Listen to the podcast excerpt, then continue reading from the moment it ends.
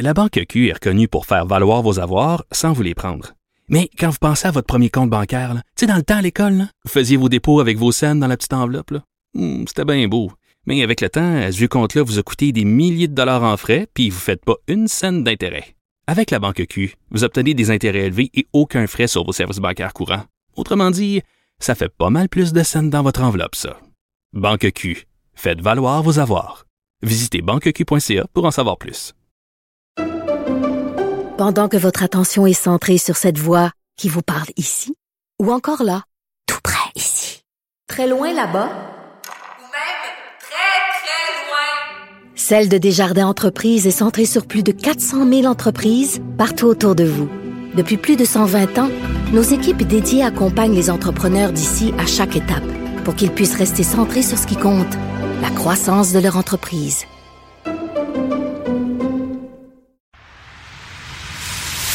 Antoine Robitaille. Il connaît tous les dessous de la politique.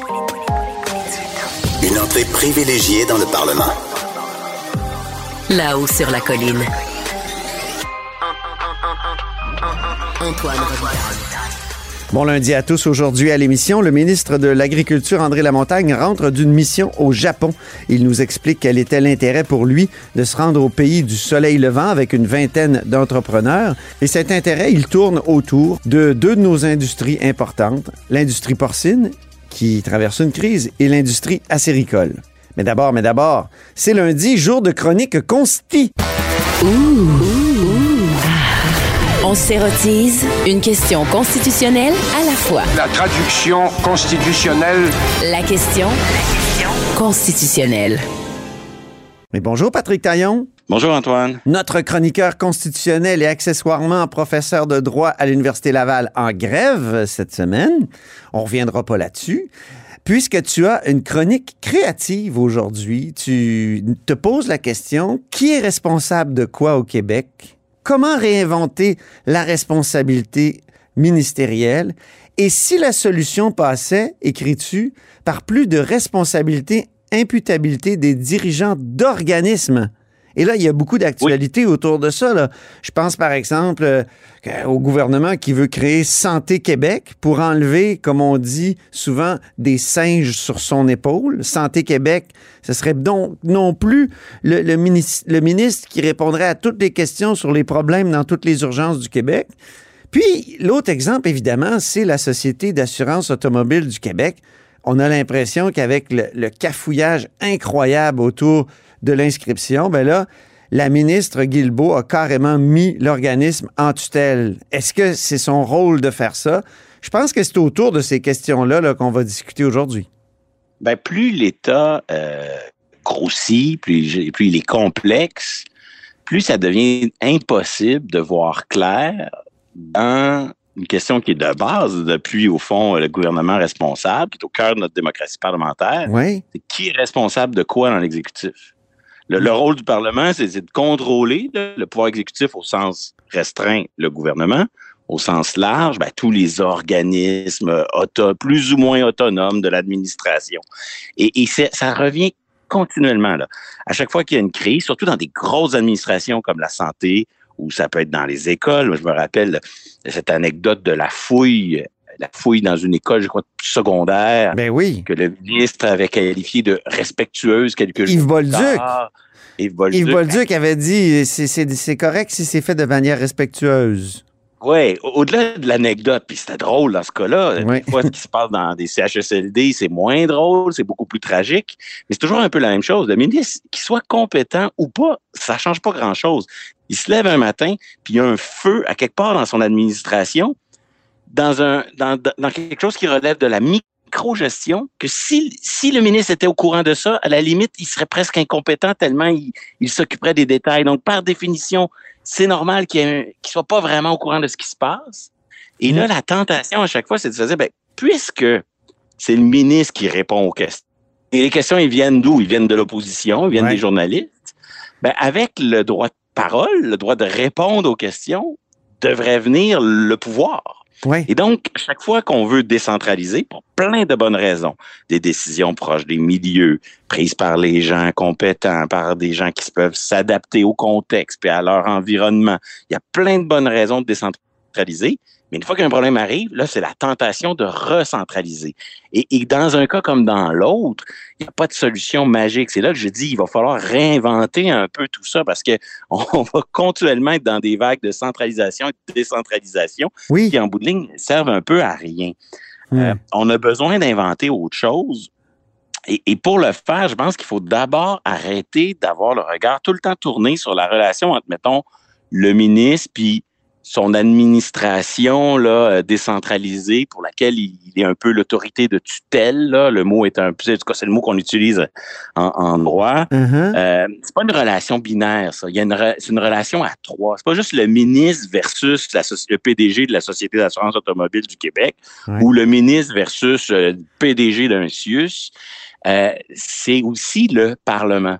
S'il existe un CIUS, s'il existe une société d'assurance automobile, s'il existe Hydro-Québec, s'il existe ces entités autonomes dans l'administration, c'est parce que le Parlement l'a créé. Oui, mais le Parlement, mais je t'arrête deux, deux minutes. Euh, le Parlement est tellement contrôlé par l'exécutif que c'est.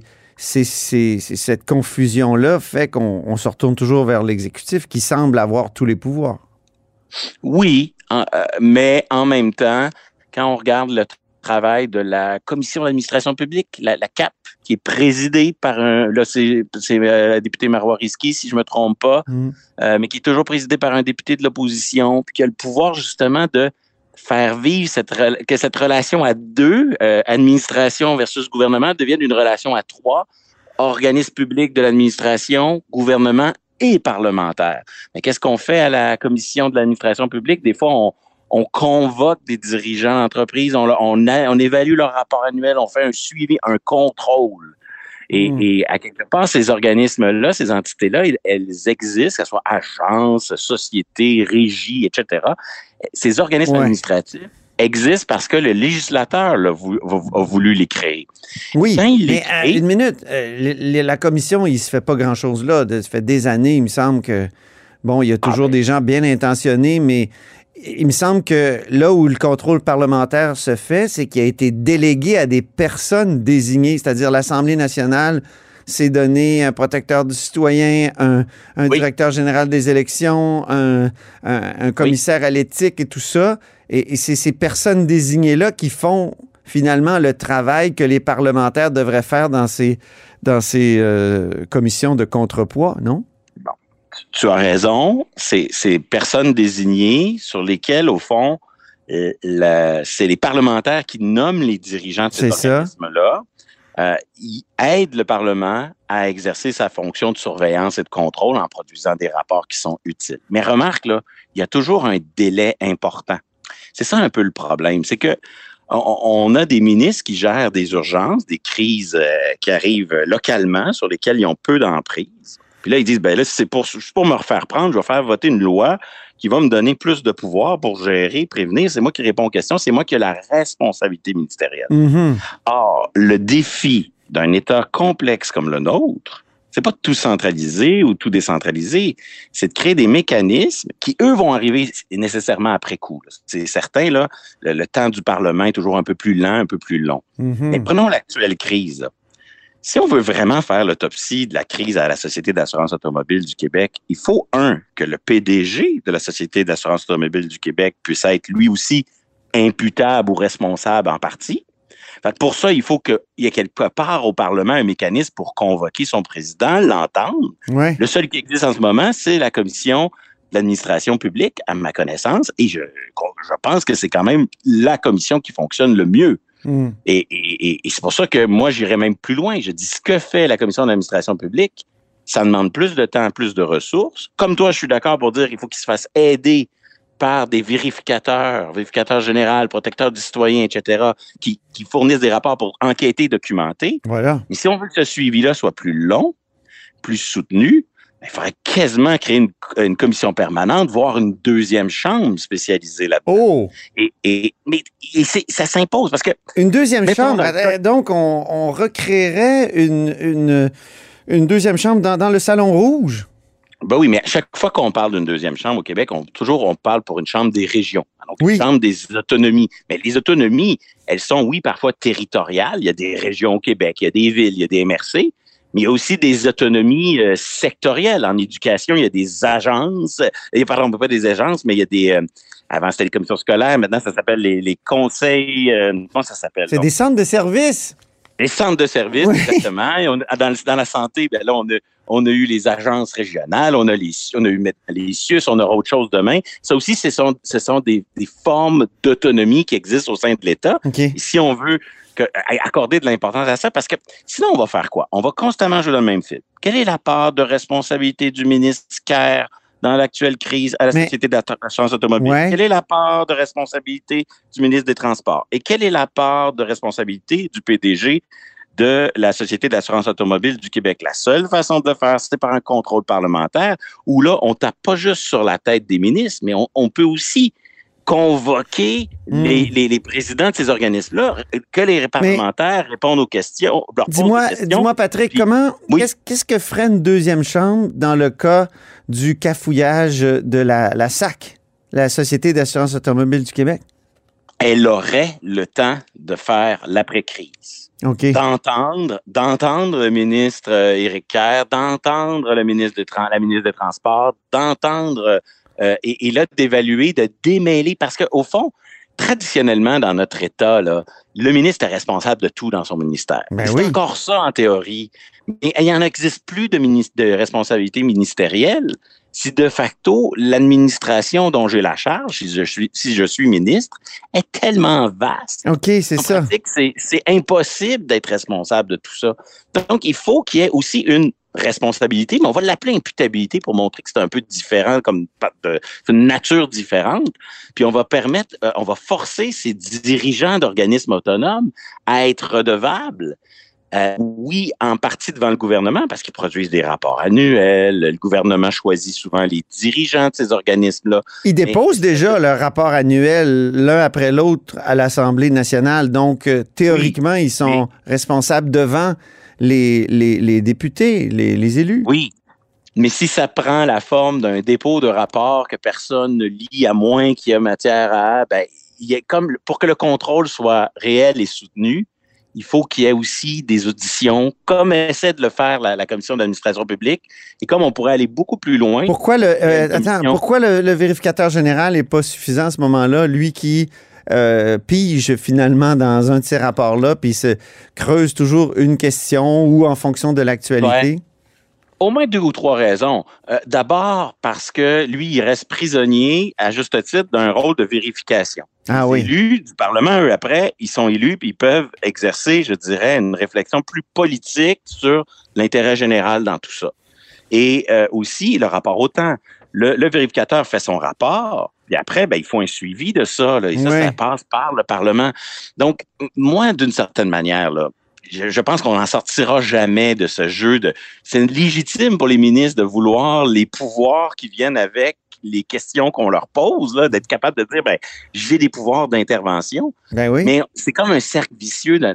À la fin, ça va forcer ces, ces- ces ministères-là à être encore plus centralisés et on ne sera pas gagnant. Hmm. Donc, ce qu'il faudrait, d'une certaine manière, c'est permettre au Parlement de pouvoir à- convoquer, faire du contrôle soutenu, oui, avec l'aide aussi des personnes désignées dont, dont tu parlais tout à l'heure, pour avoir plus d'emprise sur ces organismes-là Mhm. et être capable de démêler la part de responsabilité du ministre de la part de responsabilité des organismes. Et en temps de crise, peut-être qu'il faudrait aussi apprendre à prévoir des situations, j'appelle ça une genre de sonnette d'alarme, qui permettrait à un ministre de dire, je ne veux pas tout décider dans le système de santé ou je ne veux pas prendre 100 des, des décisions euh, dans, dans le système d'éducation. Mais lorsqu'il y a une crise, j'ai un peu une capacité d'urgence de Mhm. déclencher un mécanisme pour dire là, il y a une crise et tout, tout à coup, l'ingérence est permise. Mais avec l'ingérence viendrait automatiquement une forme de bilan fait par le Parlement qui, à chaque fois qu'il y aurait ingérence ministérielle avec cette sonnette d'alarme, pourrait ensuite convoquer tout le monde et dire est-ce que c'était justifié, est-ce qu'il y avait matière vraiment à, à aller aussi loin? Au lieu d'avoir un ministre qui a tout le temps les pleins pouvoirs sur son administration, il pourrait les avoir lorsqu'il y a matière à et déclencher ce mécanisme d'urgence, mais après, il devrait pouvoir s'en défendre et se justifier. Bref, il faut réinventer Hum. cette capacité ministérielle de dire je me sens responsable d'un problème et donc je veux pouvoir agir sans tout centraliser, puis en même temps euh, accepter que de nos jours, les ministres ne On peuvent pourrait- pas être responsables de tous les détails de leur... Hey, mais on pourrait faire ça dans une constitution du Québec. Ah ben oui, ben Hein? oui, Créer une deuxième chambre, ça serait. C'est toujours. Tu sais, tu vois que je boucle la boucle, je, je- finis par Et- parler de constitution. Et, et oui, et parce que la responsabilité ministérielle, c'est un truc un peu non écrit dans nos conventions, dans nos Ah oui. constitutions un peu vagues et non écrites. Ça explique aussi beaucoup du, le flou qui entoure tout ça. Et oui, effectivement, On il est- va falloir réinventer ça et faire le point puis dire le ministre il est responsable de ça et, les dirigeants de l'organisme, c'est- c'est ça leur responsabilité. Et voici comment le Parlement interagit avec ces deux organes-là. Ben, merci beaucoup pour cette chronique créative où tu as fait une proposition pro bono. On aime ça, euh, Patrick Taillon, quand tu fais ça. Au plaisir. Ben, à la semaine prochaine. À bientôt.